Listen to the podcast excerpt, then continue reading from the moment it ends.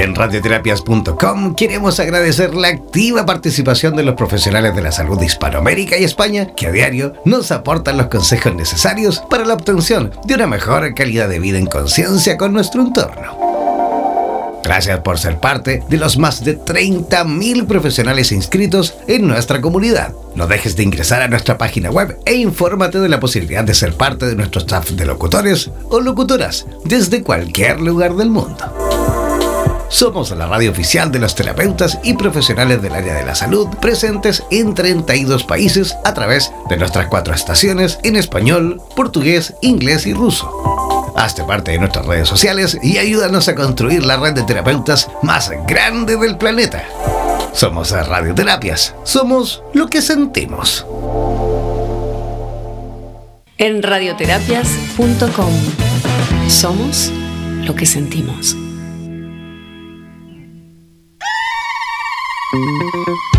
Olvides descargar gratis la aplicación de radioterapias en Google Play y disfruta de nuestra programación continua las 24 horas del día y los 7 días de la semana. En radioterapias.com somos lo que sentimos. En radioterapias.com somos lo que sentimos.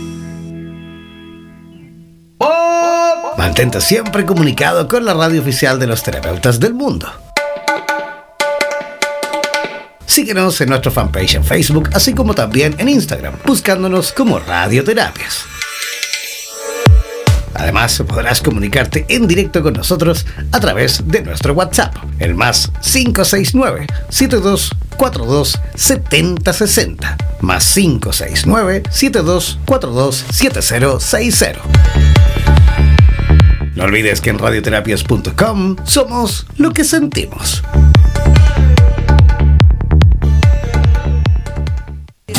En radioterapias.com somos lo que sentimos.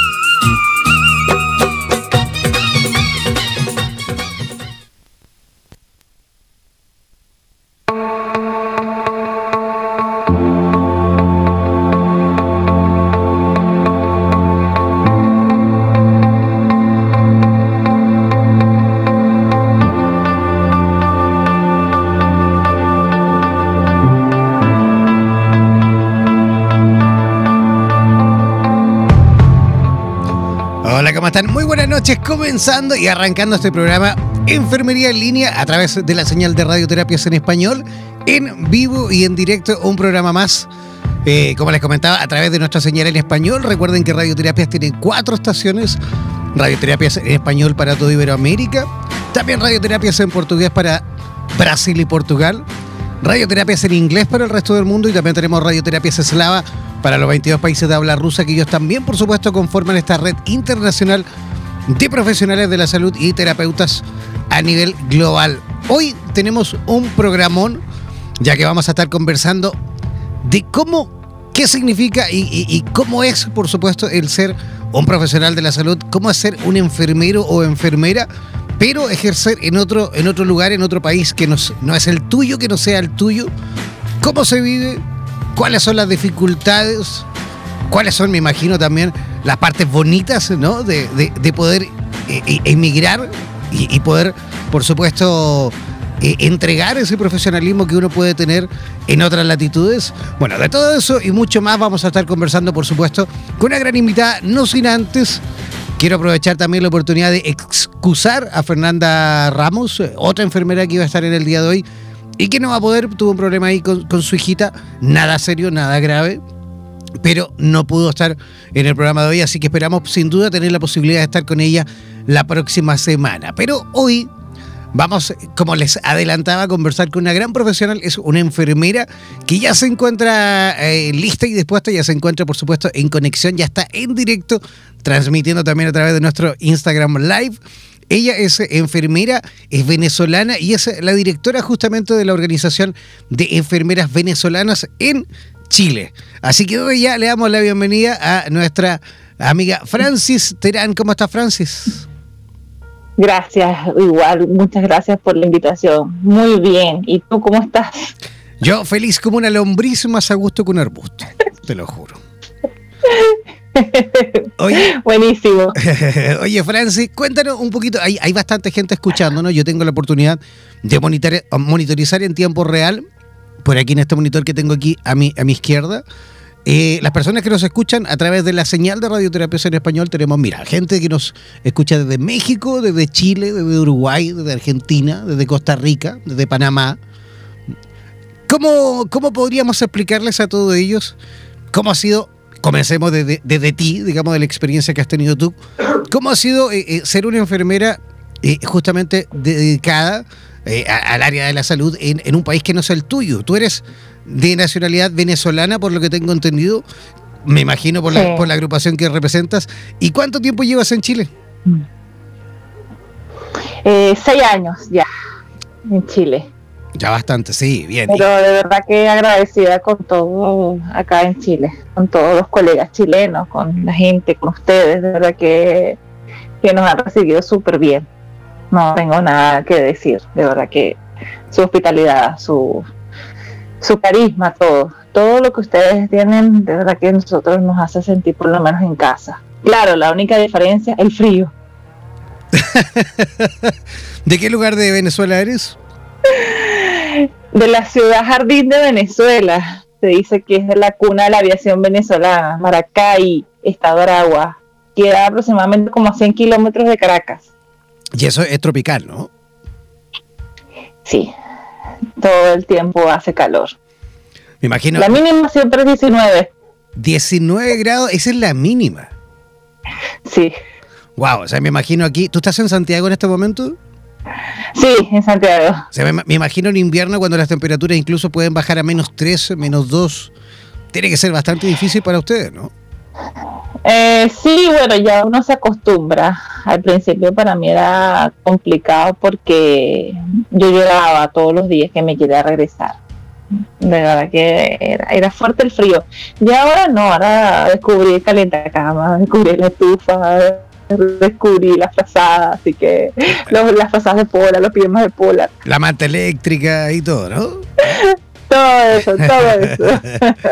Oye, Francis, vamos, vamos a dejar ahí un número de WhatsApp para aquellos que quieran a lo mejor en directo ir comentando, también todos los que quieran enviar comentarios, saludos, consejos, lo que quieran, pueden hacerlo escribiendo al WhatsApp más 56972 427060. Voy a repetir, más 569-7242-7060. Ese es el WhatsApp de Radioterapias en Español para todos aquellos que quieran participar en directo en la conversación del día de hoy junto a eh, Francis Terán.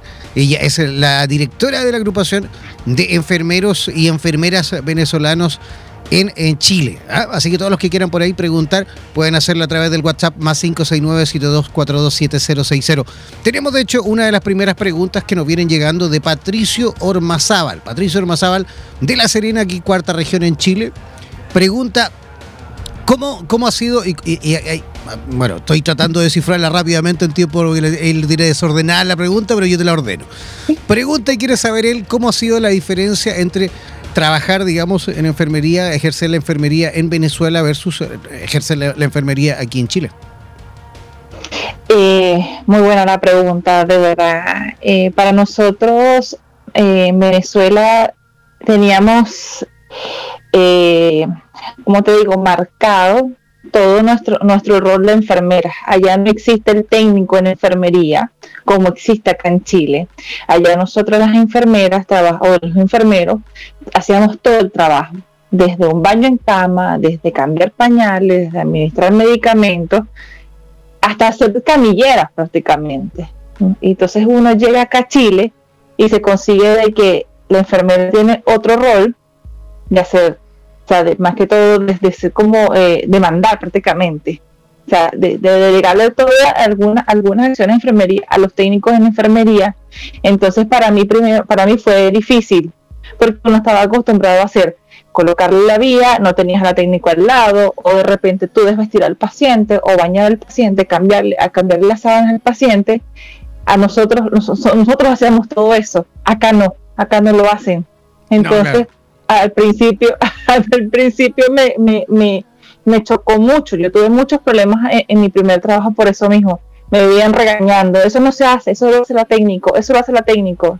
y, y, fue para mí difícil. Pero ya ahora, después de, años de haber revalidado, ya es, es distinto, pues. Francisco, ¿cuántos, ¿cuántos años estudia, digamos, alguien en Venezuela para poder obtener, eh, digamos, el grado de enfermería?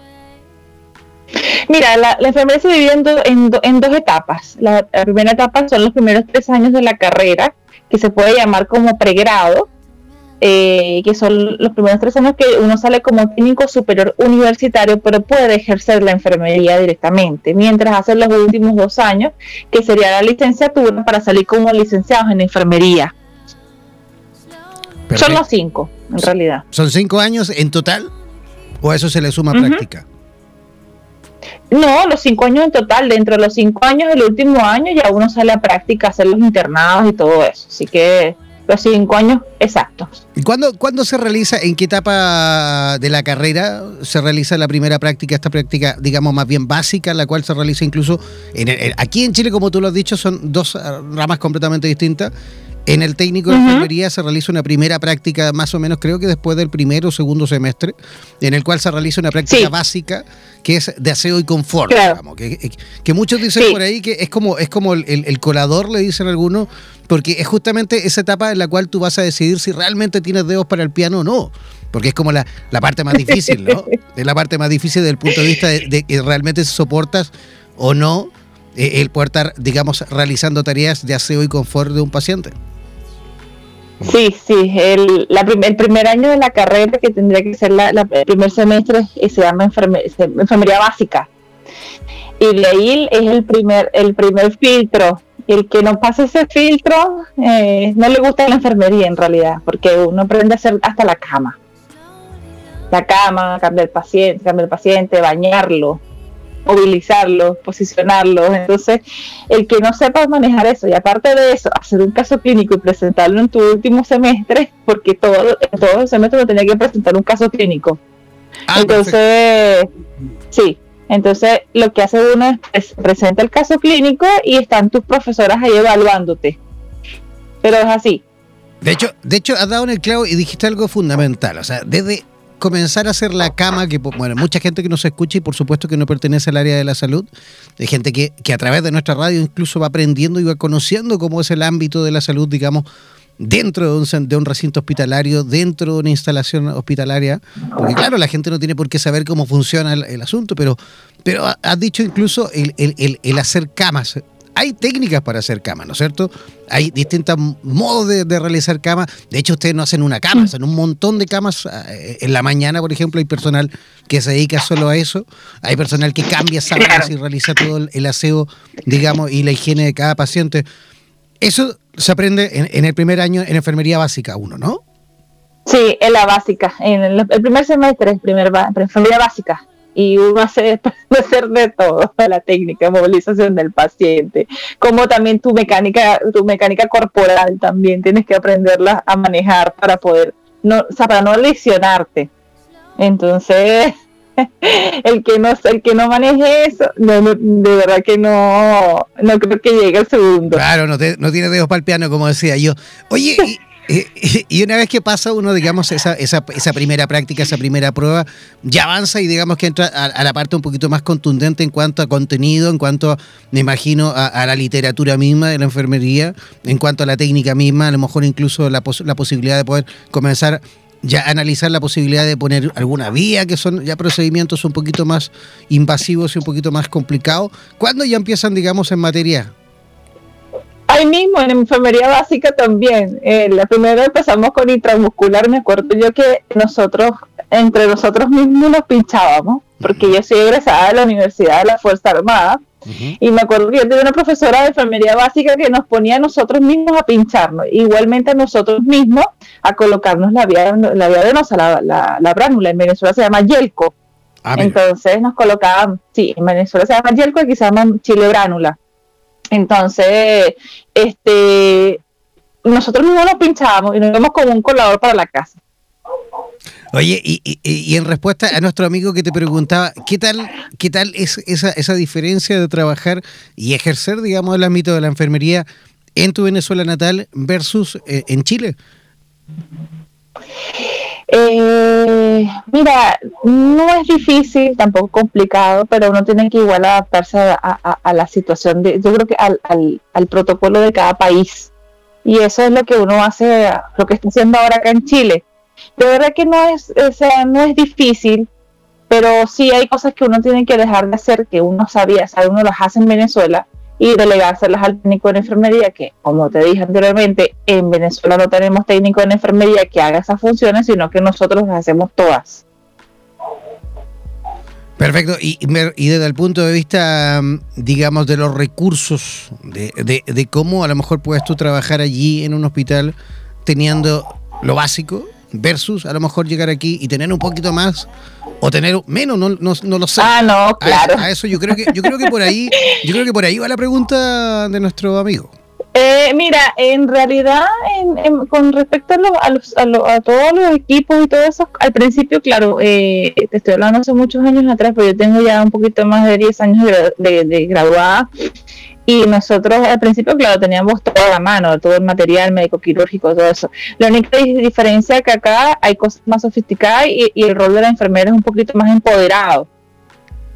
Claro, eh, ah, o sea, en, ese caso, pues, pero eh, con respecto a los catéteres y todo eso, nosotros igualmente nosotros manejamos casi los, mismos catéteres en Venezuela, el, el, mismo el mismo rol de enfermería, el, eso, esa es la única diferencia que acá son un poquito más empoderados.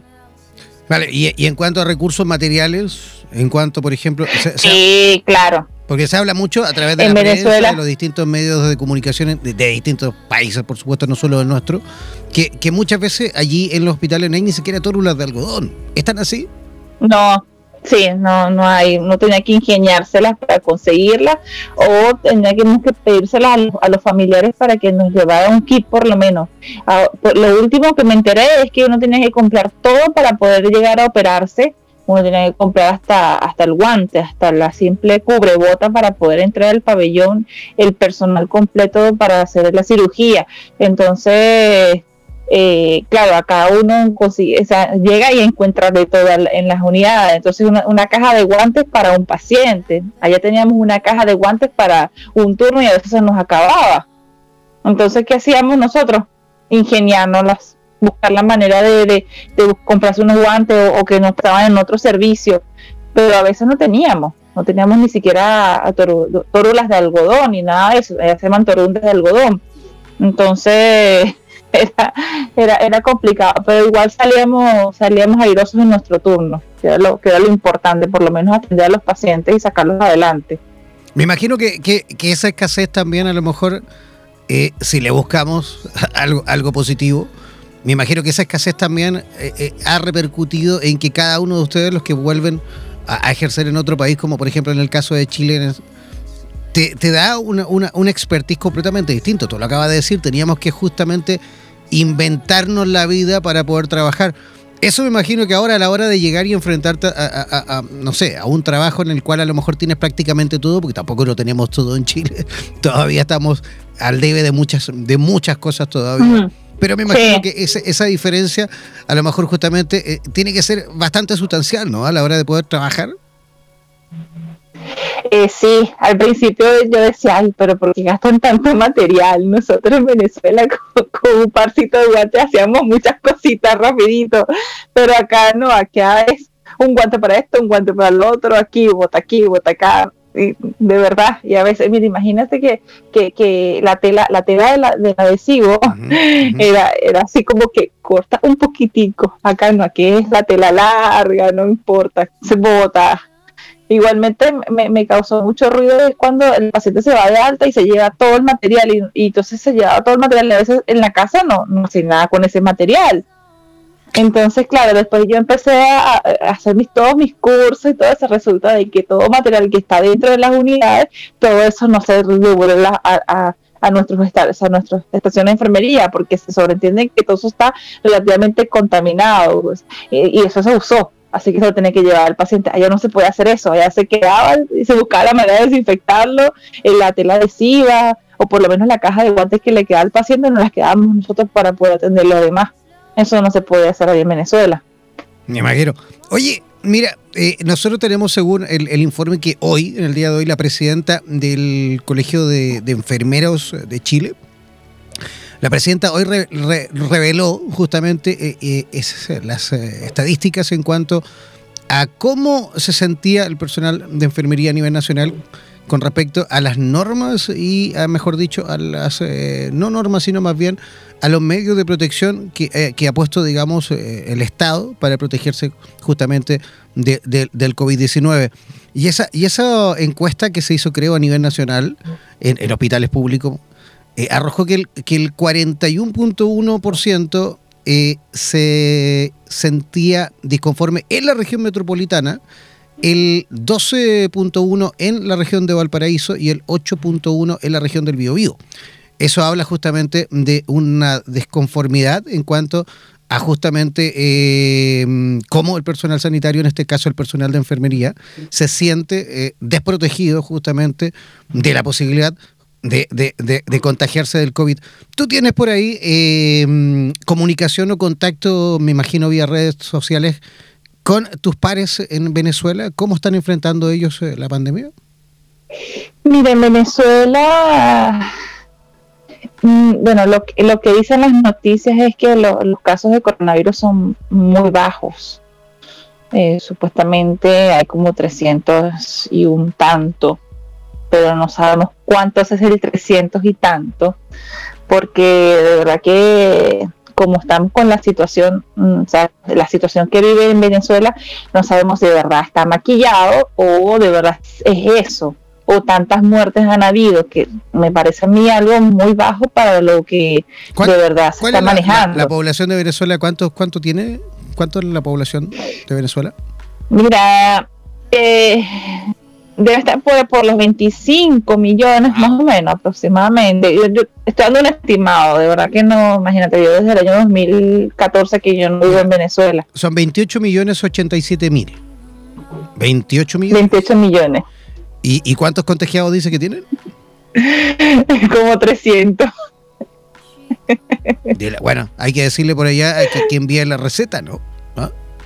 Sí, sí. Lo que, lo que sí es que eh, por una parte hicieron bien, ahí sí se los aplaudo, es que decretaron cuarentena total a nivel nacional eh, y tienen un horario específico eh, para salir y para hacer las compras y volver directamente a su domicilio. Eso sí, el uso de mascarilla es obligatorio eh, para todo, para toda persona, desde que sale de su domicilio hasta que regresa, pero eh, los establecimientos, por ejemplo, los supermercados y todo eso están abiertos hasta uno, creo que hasta las 2 de la tarde. Y de ahí este cierran y ya todo el mundo tiene que encerrarse en su casa. Los, por ejemplo, a se, se dividen en municipios, así como las comunas en Venezuela, o sea, en Maracay, en mi ciudad, se dividen, se dividen en municipios. Entonces en cada municipio hay controles de la policía para poder eh, ingresarlo. Y si no, si no tienes justificación, te devuelven y tienes que irte para tu domicilio. Pero es eso. Eso, eso es lo bueno que, han hecho allá con respecto al uso de la, del, o sea, la cuarentena total. Perfecto. ¿Y, tú tienes contacto con, eh, digamos, eh, enfermeros o enfermera personal sanitario en Venezuela que esté trabajando en este momento en tiempos de COVID?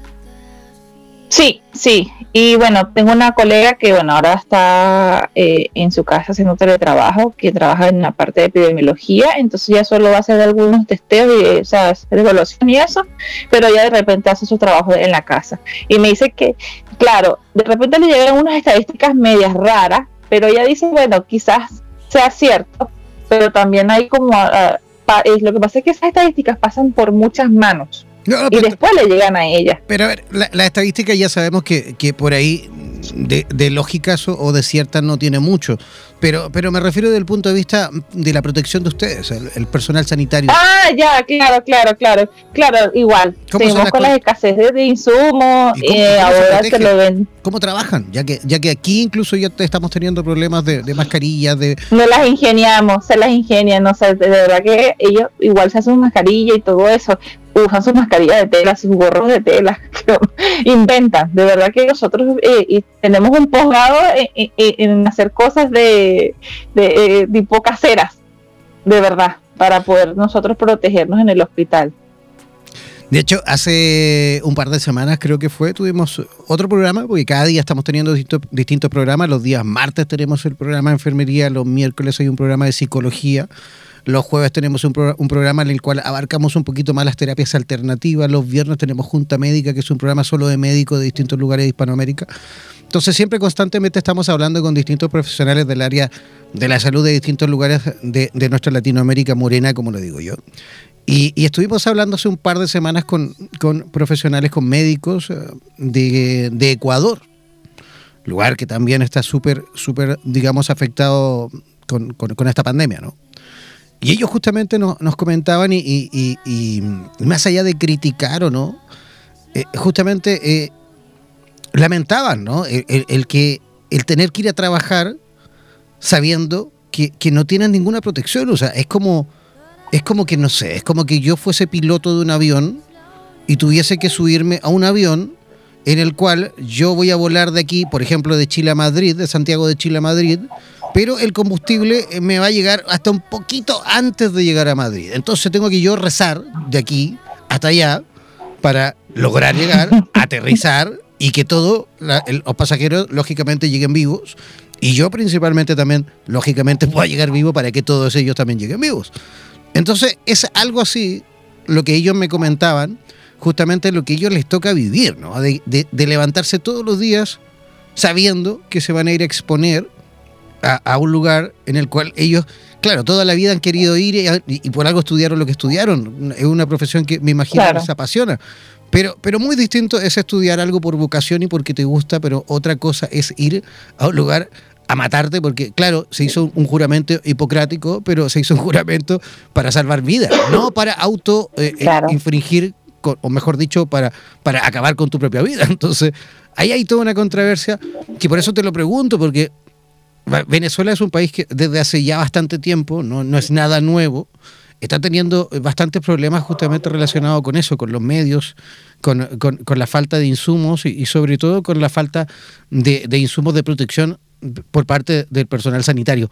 Que eso justamente es súper grave porque si el personal sanitario no está bien, entonces ¿quién va a sanar y quién va a curar al resto de la población? Es esa la pregunta. Es como el huevo y la gallina, ¿no? Sí, sí. es, fuerte. Yo creo que eh, no solo en Venezuela están viviendo esa escasez de insumos, eh, yo creo que en varios países, bueno, estaban viendo los. Yo primero, al principio yo no creía lo que estaba pasando en Ecuador. Y yo tengo una colega que vive en Ecuador y le pregunté. Imagínate, hizo, hizo el, hizo el posgrado conmigo y, le pregunto, ¿es verdad lo que yo estoy viendo en Ecuador? Y me dice, sí, es cierto, la gente está, más que todo en Guayaquil.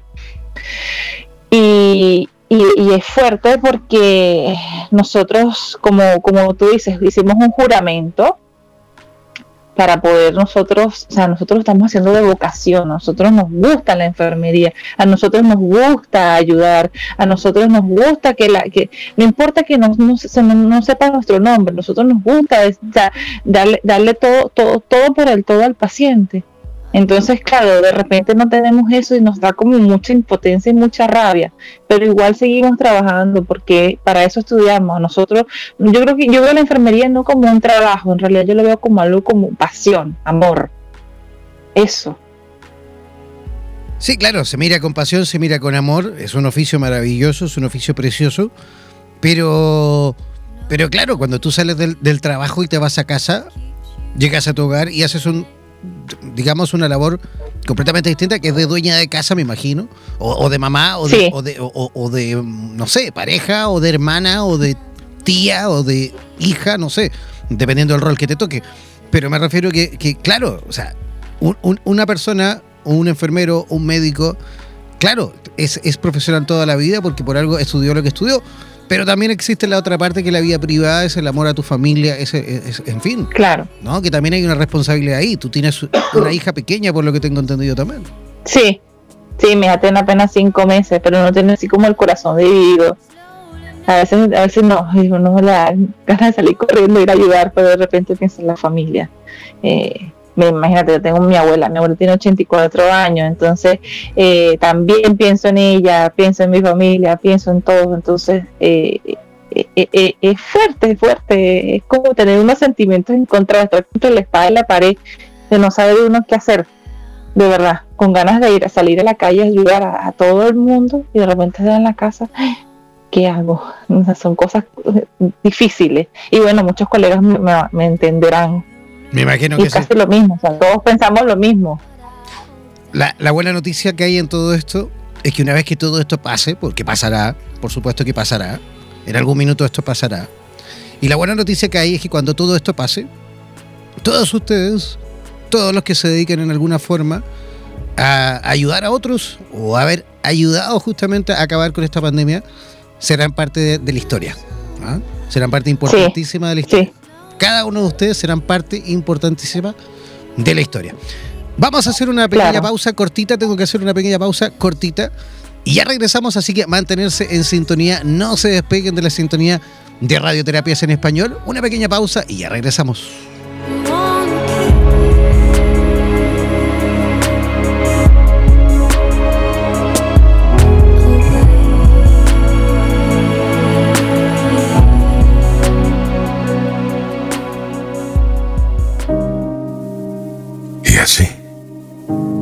Se llenó el mundo con la nefasta promesa de un apocalipsis viral.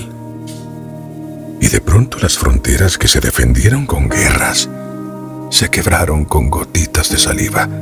Hubo equidad en el contagio que se repartía igual para ricos y pobres. Las potencias que se sentían infalibles vieron cómo se puede caer ante un beso, ante un abrazo. Y nos dimos cuenta de lo que era y no era importante. Y entonces una enfermera se volvió más indispensable que un futbolista y un hospital se hizo más urgente que un misil. Se apagaron luces en estadios. Se detuvieron los conciertos, los rodajes de las películas, las misas y los encuentros masivos.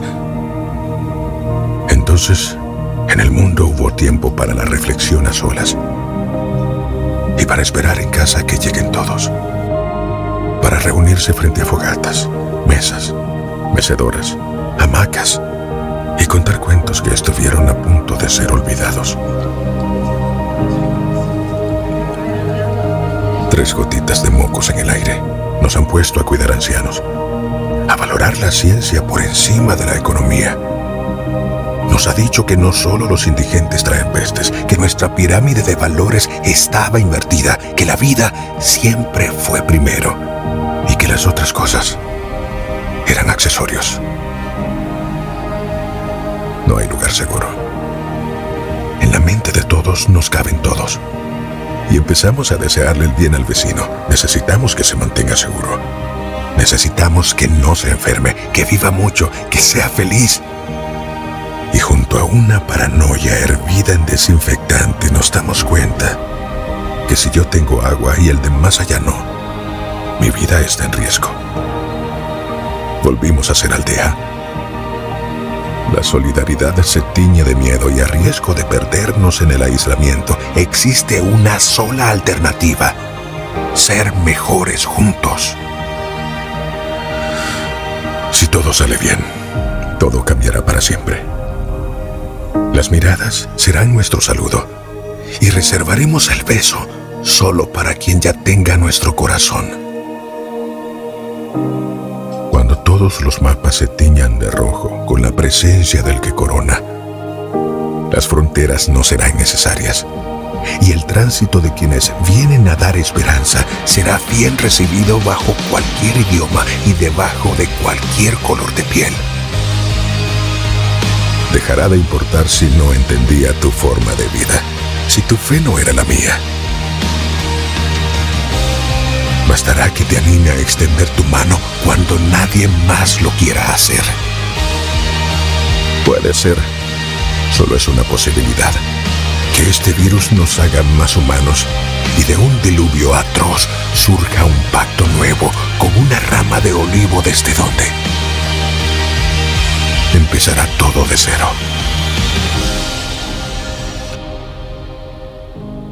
En radioterapias.com somos lo que sentimos.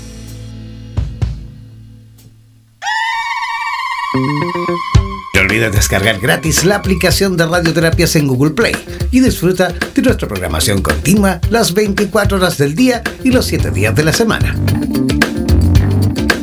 En radioterapias.com somos lo que sentimos. En radioterapias.com somos lo que sentimos.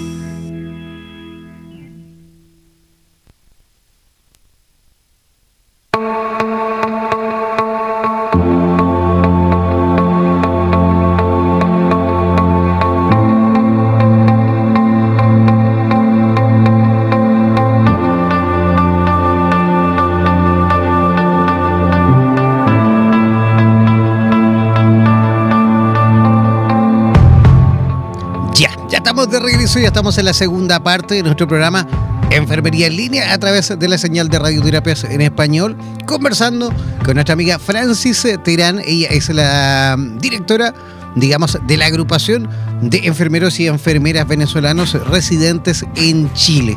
Oye, Francis, por ahí nos preguntaban a través del WhatsApp, eh, tú ya tienes seis, seis años viviendo aquí en Chile.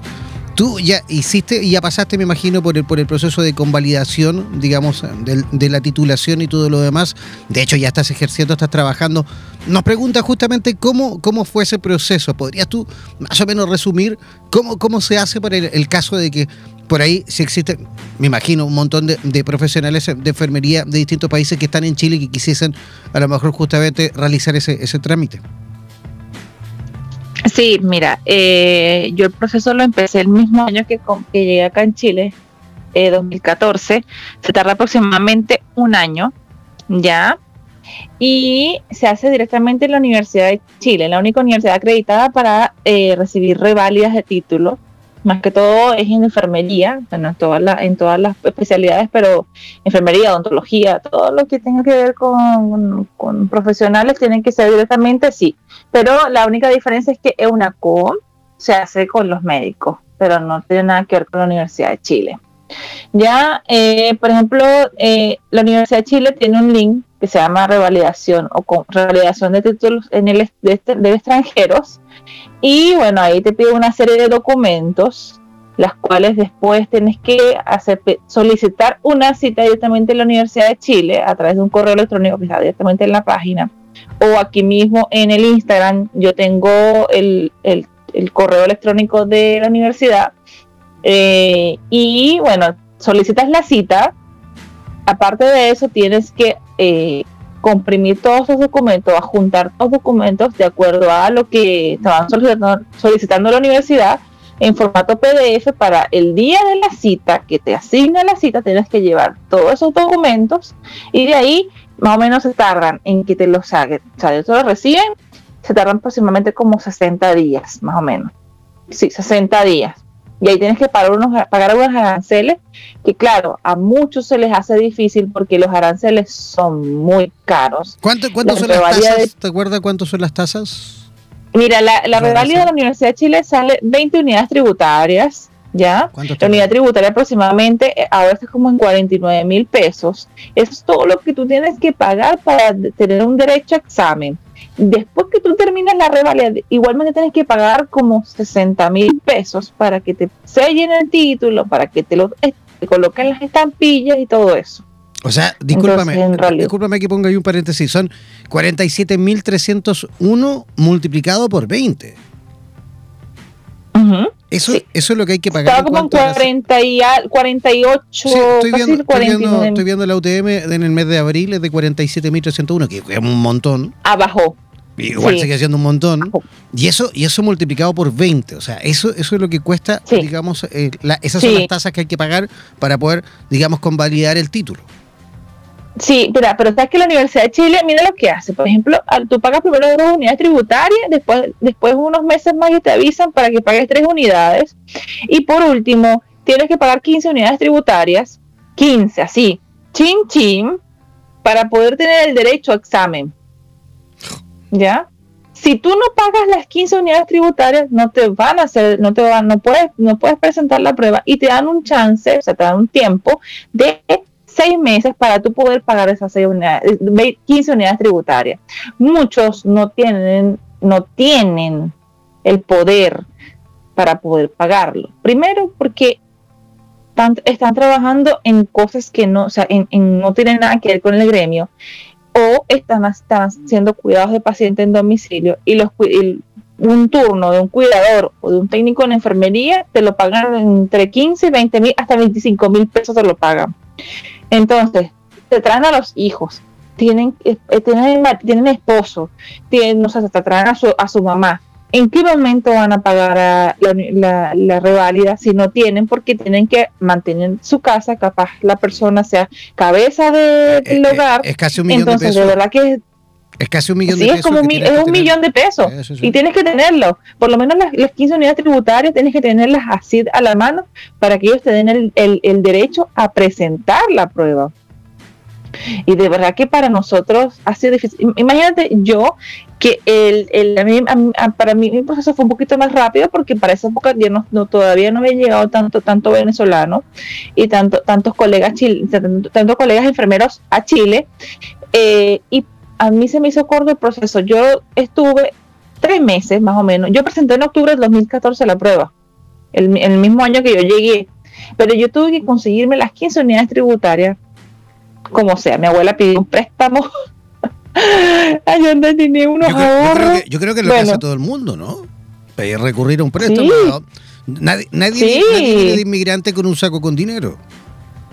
Claro, y aparte uno que viene con tantos problemas con el, con el cambio de divisa en Venezuela y muchos se vienen casi que con poca plata o con lo, o, con lo que tienen nada más para venirse, pues sobrevivir por lo menos una semana y buscar trabajo. Entonces, pagar 20 unidades tributarias, desembolsillarlas es fuerte, es fuerte. Y eso es lo que nosotros siempre hemos peleado, que buscar, buscar la manera de que nos ayuden o, o por lo menos que, que, no, que, nos que, que se nos dé la oportunidad a, a los colegas de que puedan ejercer la carrera mientras, mientras juntan su plata, mientras hacen la reválida. Que sea un como crédito, se, hizo, como se lo hicieron a los médicos, exacto, o, que nos, por lo menos se le otorgue un crédito. Lo que pasa es que nosotros tenemos un convenio, por ejemplo, yo el año pasado pude tener un, un convenio, no, sino que tuve un acceso a una sociedad financiera que se llama Migrante, pero la sociedad financiera te ayudaba, te, financiaba la, la, reválida y después tienes que pagar. Es como un, es como una, es como un banco, pero ellos te, te aumentan un poquito más el interés.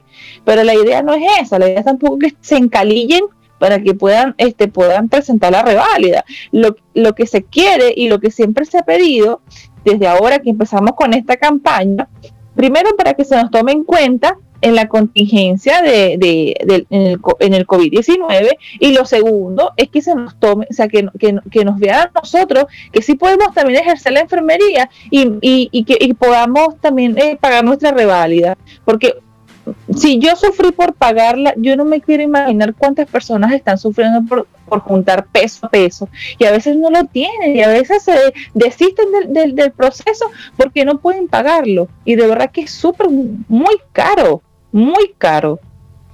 Claro que es caro, por supuesto que es caro. A ver, por ahí hay gente preguntando a través eh, de las redes sociales, sobre todo a través de Instagram, porque claro, hay gente que nos escucha de distintos lugares, nos, ve de distintos lugares también a través del Instagram.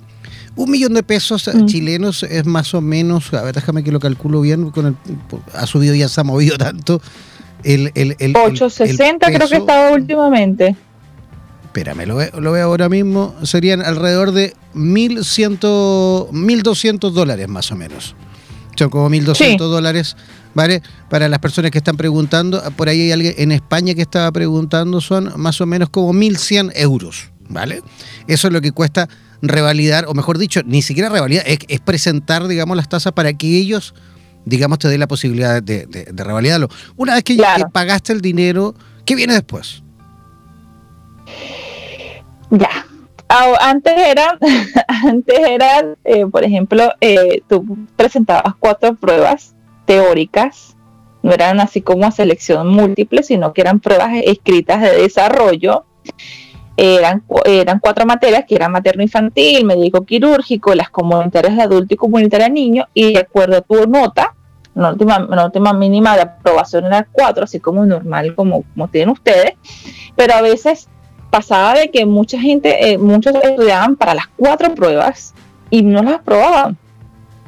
Eso era lo otro. Entonces yo siempre les recomendaba a los muchachos que me preguntaban cómo ¿son, hiciste. ¿Son cuatro pruebas en total o son cuatro intentos que puedes realizar? No, no, mira, son cuatro, eran cuatro pruebas al principio. Estoy hablando hasta el año pasado. Del año pasado para acá hicieron solo una prueba, ¿verdad? Eran cuatro, cuatro, pues, mira, te explico. Cuatro, cuatro pruebas de una materia cada uno. Perfecto. ¿Ya? Esa es una.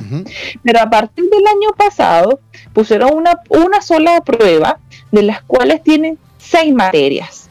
Te meten toda la materia junta y te lanzan ese mismo día la prueba todo el día, toda la mañana, como hasta las 2, 3 de la tarde, y presentas la prueba teórica. Y de ahí puedes ir a la práctica. Vas ah, a, un centro de simulación clínica. Una vez que pasas, ¿Mm? digamos, la parte teórica, igual te hacen una, parte práctica. Sí, claro. Tú presentas la prueba teórica y de ahí pasas a la práctica. ¿Y cuánto dura Entonces, Es un día, es un día un centro de simulación clínico que está acá en Quinta Normal de la Universidad de Chile. Ellos te, colocan un paciente simulado. Tú no ah, no, bueno, eso era antes. Ahora, este año, eh, empezaron con estaciones, así como los médicos eh, en, la práctica de la UNACOM. Son dos estaciones de 5 o 6 minutos que te van poniendo situaciones específicas de los pacientes. Entonces tienes, tienes puntos específicos que tienes que ir aprobando, porque si no, si no pasan, yo creo que tienes un ocho, ocho estaciones que tienes que, que pasarlas bien. Si no, no pasas la prueba y, te quedas y tienes que esperar unos meses más, porque aparte ponen unos meses casi que largos, cuatro, cinco, seis meses que tienes que parar para poder presentar nuevamente a la práctica. O sea, eh, eh, cualquier persona que por ahí escucha o, o nos escucha o que nos sigue a través del Instagram, podría pensar que todo esto se está haciendo prácticamente para que no queden. Como hagamos todo, pongámoslo lo más difícil posible. Una que sea caro. Vamos a creerlo que sí. Una que sea caro, otra que sea lo más difícil, pues son cuatro pruebas, no una, cuatro exámenes, ¿vale? Y luego vamos a hacer una, una práctica, ah, por si, por si no quedó claro, ¿no? Por si las cuatro, la, esta persona la pasó, pasó igual las cuatro, pongámosle una prueba más práctico para que no pase, ¿no? Es, como una cosa así. Bueno, yo también me pongo del otro lado y a lo mejor justamente, y, me imagino que todo esto tiene que ser así para que también eh, eh, el sistema sanitario eh, funcione, me imagino, como corresponde. Y claro, estamos hablando de vidas, estamos hablando de salud y me imagino que lo que se busca por parte del ministerio, en este caso, es que las personas que vengan de otros países tengan un nivel, digamos, de conocimientos que sea acorde entre comillas, al nivel de conocimientos que hay aquí.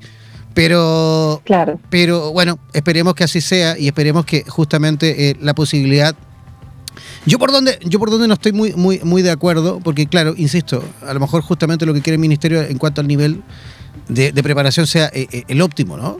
Pero donde no estoy de acuerdo en, en, la parte en la cual tiene que ser tan caro, porque claro, por ahí sí, está bien, cualquier país se puede digamos, em, reservar el derecho de poner todas las cláusulas y todos los, filtros que quiera para que para que para aceptar o no aceptar digamos a los profesionales que vengan de afuera. Y cada uno cada país me imagino tiene tiene su filtro pero pero otra cosa muy distinta es que desde el punto de vista económico sea lo que sea tan caro porque claro ahí leíamos recién por ahí a, una chica que nos escribe desde España que eh, eh, hizo exactamente lo mismo. Ella parece que, me da la impresión que también es venezolana, que nos escriba por ahí.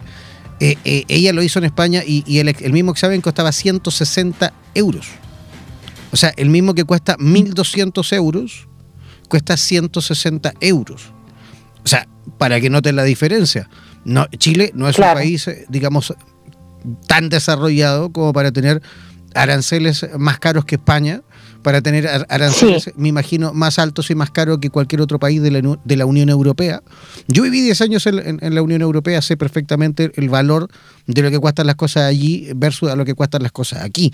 Entonces, es, es, ahí donde me, me, me, cuesta y me duele un poquito, ¿no? De, de, de ponerme en el lugar de, justamente de, los tremendos profesionales que vienen muchas veces de distintos lugares de nuestra Latinoamérica y de otras latitudes también y que quieren y tienen todo el derecho del mundo a ejercer en este país. ¿Por qué no? Por algo estudiaron.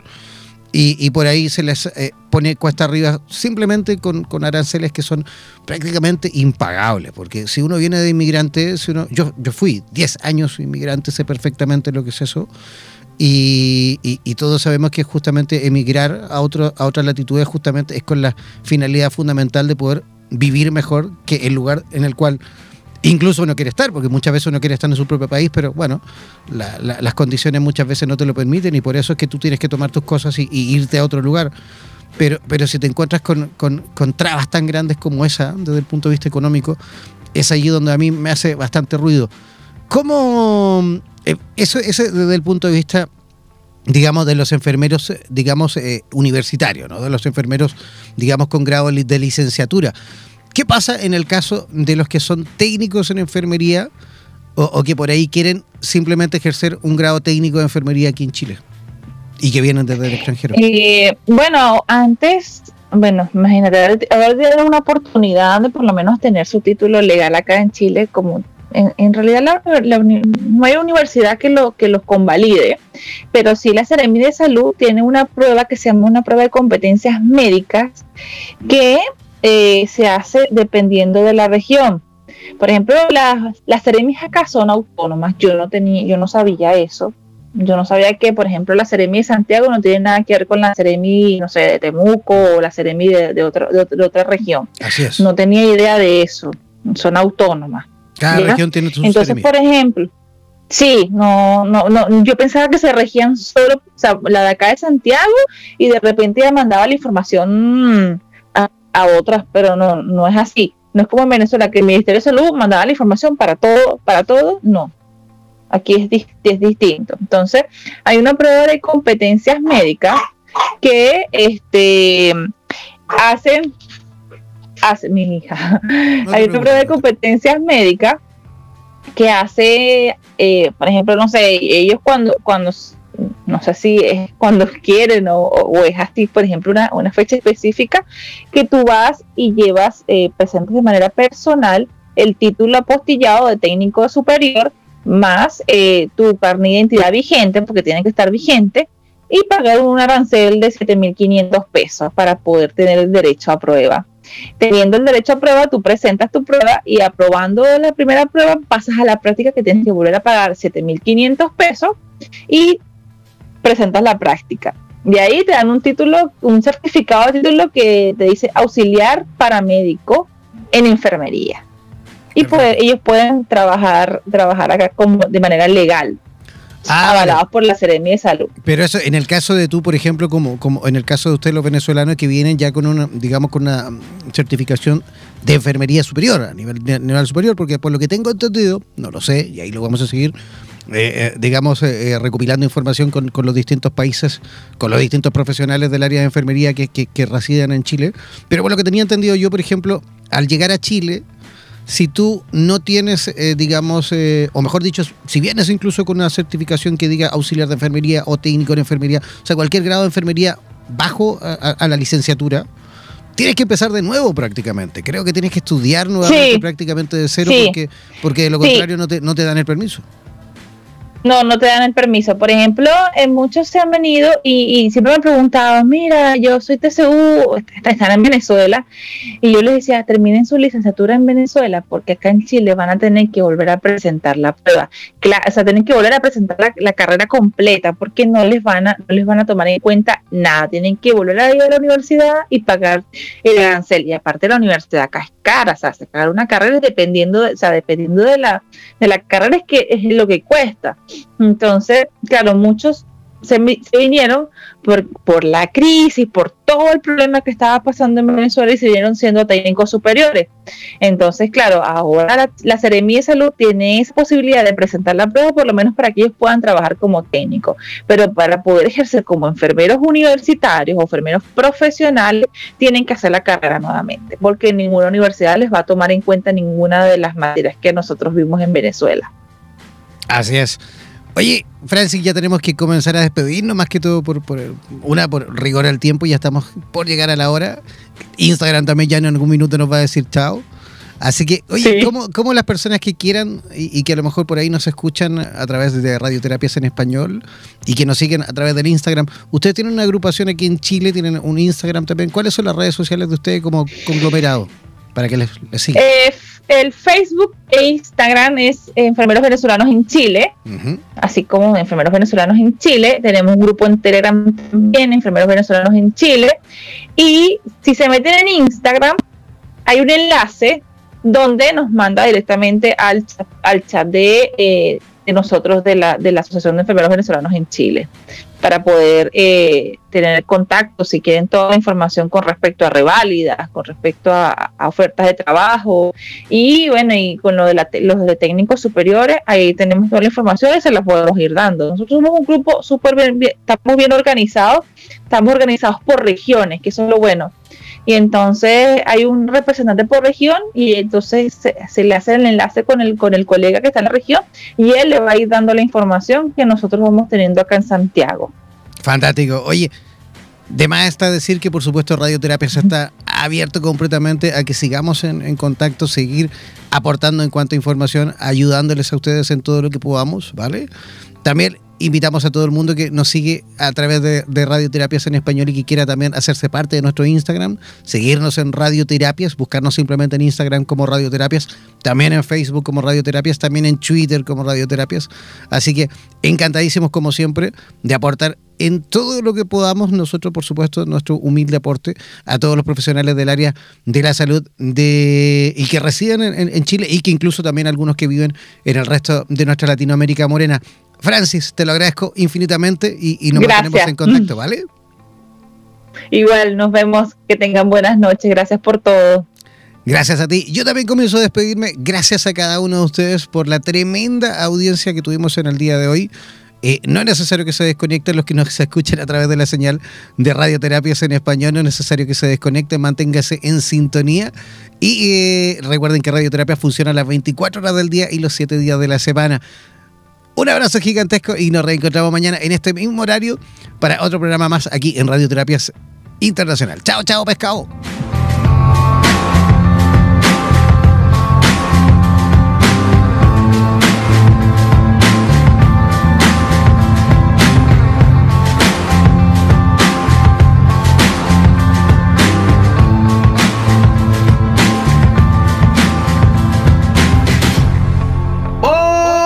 Siempre comunicado con la radio oficial de los terapeutas del mundo. Síguenos en nuestro fanpage en Facebook, así como también en Instagram, buscándonos como Radioterapias. Además, podrás comunicarte en directo con nosotros a través de nuestro WhatsApp, el más 569-7242-7060, más 569-7242-7060. No olvides que en radioterapias.com somos lo que sentimos.